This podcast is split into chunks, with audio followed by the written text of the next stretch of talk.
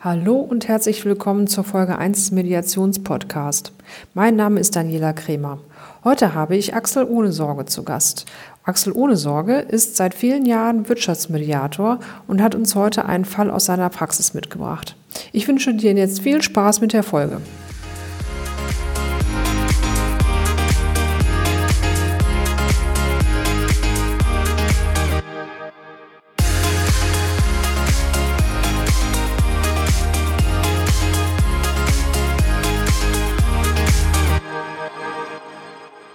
Axel, herzlich willkommen, dass du da bist. Ich freue mich ganz außerordentlich, dich hier heute als Gast zu haben.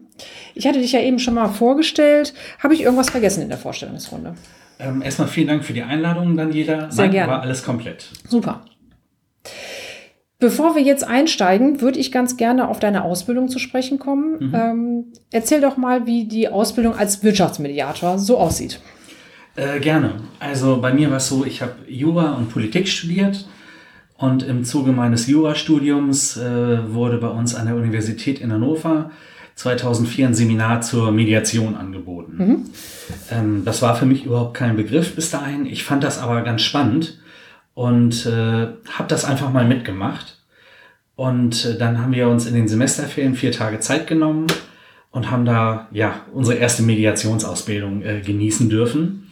Und das Thema hat mich ähm, so faszinierend und ich fand das so spannend, dass man auf ganz anderen Wegen auch zu Lösungen kommen kann in bestimmten Konfliktsituationen.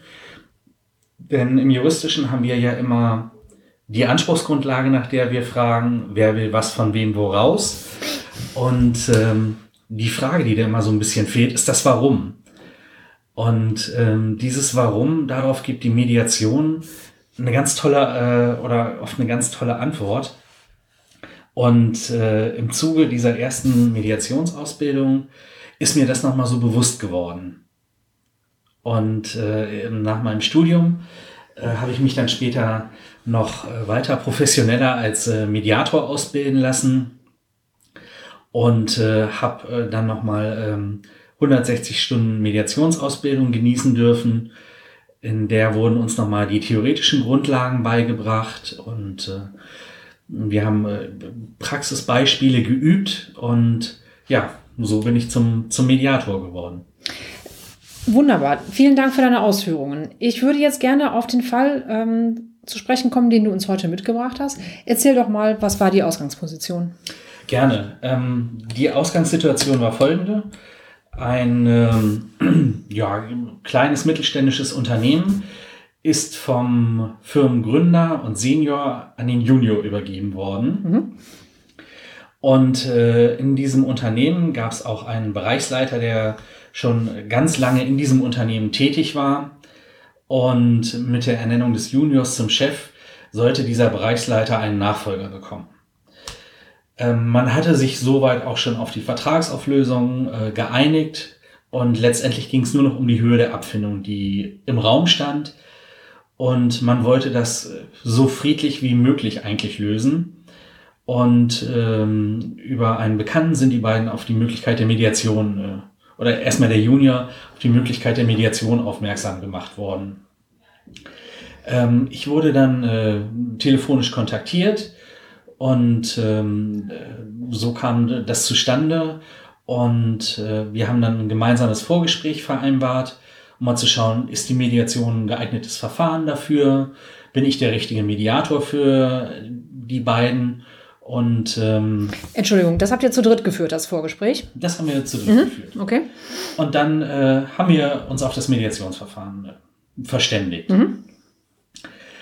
Und ähm, ich nehme das mal ganz kurz vorweg. Äh, das gab eine ganz spannende und tolle Lösung hinterher in dem Mediationsverfahren. Letztendlich ging es erstmal darum, dass wir oder dass ich als Mediator für die beiden ähm, ein strukturiertes Verfahren geschaffen habe und einen Raum geschaffen habe. Ähm, vielleicht ganz kurz zum, zum Verfahrensablauf. Wir haben das bei mir im Büro gemacht, ähm, im neutralen Bereich und ähm, sind dann in die Mediation eingestiegen. Eine zentrale Aufgabe des Mediators im Mediationsverfahren ist die Interessenklärung. Darauf liegt das Hauptaugenmerk. Und in dieser Interessenklärung haben die beiden es erstmal geschafft, sich gegenseitig zuzuhören. Indem du Fragen gestellt hast? Genau, ja. Die, meine Aufgabe als Mediator ist es, keine Lösungen vorzuschlagen mhm. oder äh, die Leute nicht in eine Richtung zu führen, sondern den Leuten ähm, die Möglichkeit zu geben, gemeinsam für sich eine gute Lösung zu finden. Also da bin ich auch äh, kein Therapeut oder kein Coach oder sonst irgendwas, sondern ich bin einfach derjenige, der die Struktur für das Gespräch schafft. Und man muss dazu ergänzend sagen, wir Menschen sind leider so gestrickt, dass wir immer Positionen vertreten und wollen das immer durch. Was heißt, was heißt Positionen?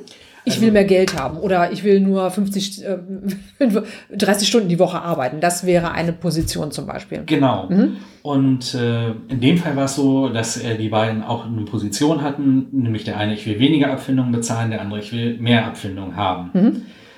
Und äh, in der Interessenklärung schauen wir mal, was steckt denn eigentlich dahinter?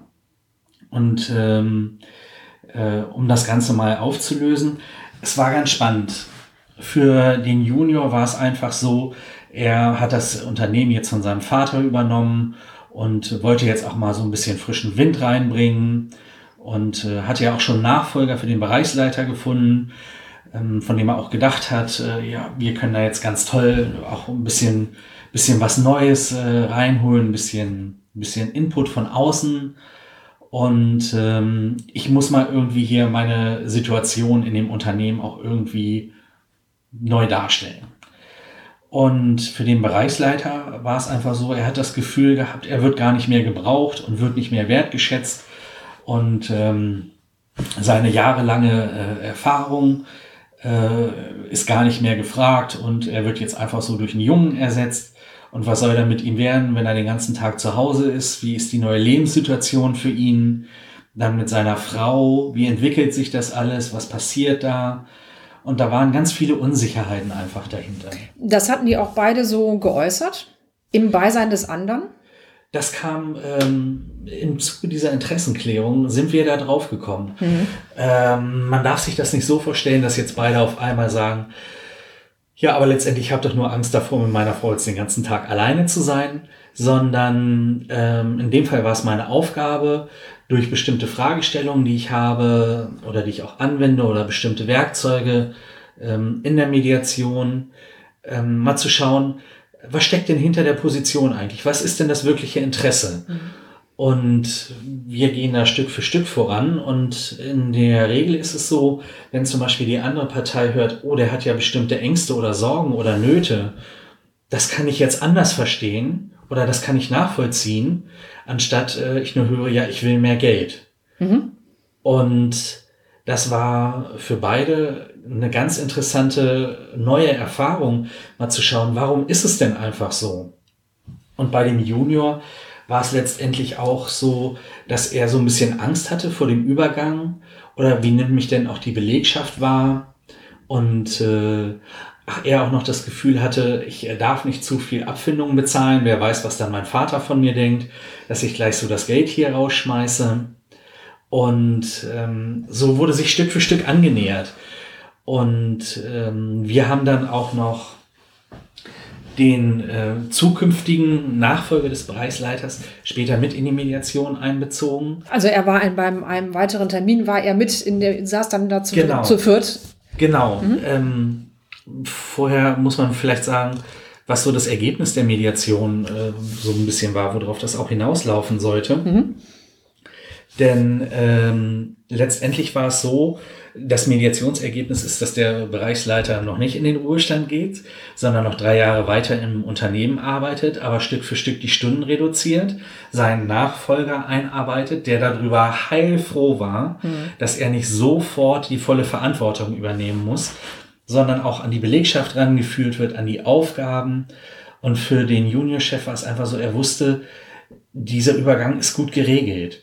Und er hat ein ganz anderes Standing bei den Mitarbeitern jetzt, anstatt den alten, in Anführungszeichen, ersetzt zu haben durch einen jungen, ähm, sich der Probleme der Belegschaft angenommen zu haben und ähm, dadurch auch gleich eine ganz andere Wertschätzung im, im Umgang auch mit den älteren äh, Mitarbeitern zu erfahren.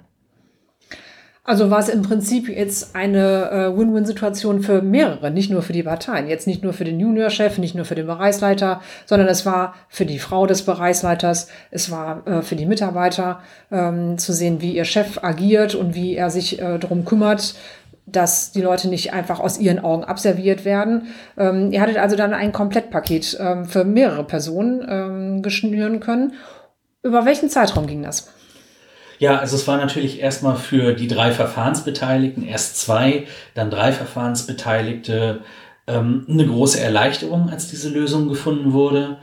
Und ähm, von der ersten Kontaktaufnahme bis zur Abschlussvereinbarung sind ungefähr fünf Wochen vergangen. Mhm. Und wir hatten ähm, zwei Sitzungen a drei Stunden. Mhm und äh, haben dann später auch nochmal vereinbart, dass wir uns nach einem halben Jahr nochmal zusammensetzen wollen, schauen, ob die Regelung so funktioniert, ob das so gut umgesetzt wird. Und ähm, dann nahm der Juniorchef auch nochmal Kontakt zu mir auf. Darf ich nochmal vorher einsetzen? Gerne. Die Vereinbarung wurde schriftlich fixiert äh, oder habt ihr da Handschlag drauf oder was war die, ähm, wie, wie, wie wurde das umgesetzt, die Vereinbarung? Also erstmal gab es den Handschlag zum Abschluss der Mediation und natürlich wurden dann die Verträge. Was ja auch eine Symbolik äh, hat, wenn sich jeder die Hand schüttelt und sagt, das machen wir jetzt so. Das ist äh, mit Sicherheit auch ganz wichtig, ja. Ganz genau. Kennt man ja auch vom Eishockey, erst wird hart gefaltet und am Ende gibt es Handshake. mhm. Und ähm, dann wurden die Verträge natürlich angepasst. Und äh, ist ja auch Ziel der Mediation. Die Abfindungsverträge oder der Abfindungsvertrag oder die Arbeitsverträge. Was wurde da genau Gut, dass gemacht? du das ansprichst. Ähm, das ist fast mir jetzt äh, komplett äh, unter den Tisch gerutscht.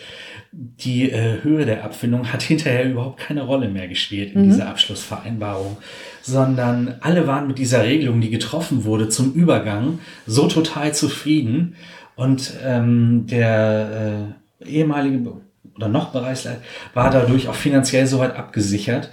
Und ähm, diese Ablöseforderung ist dann einer symbolischen äh, Abfindung äh, gewichen. Also das war quasi nochmal eine Bonuszahlung zum Ende der drei Jahre vereinbart worden, mhm. als Anerkennung einfach. Mhm. Und ähm, äh, hinterher haben alle auch gesagt, meine Güte, äh, die Abfindung, äh, das war uns total egal eigentlich das war irgendwas, hinter dem wir uns auch so ein bisschen versteckt haben.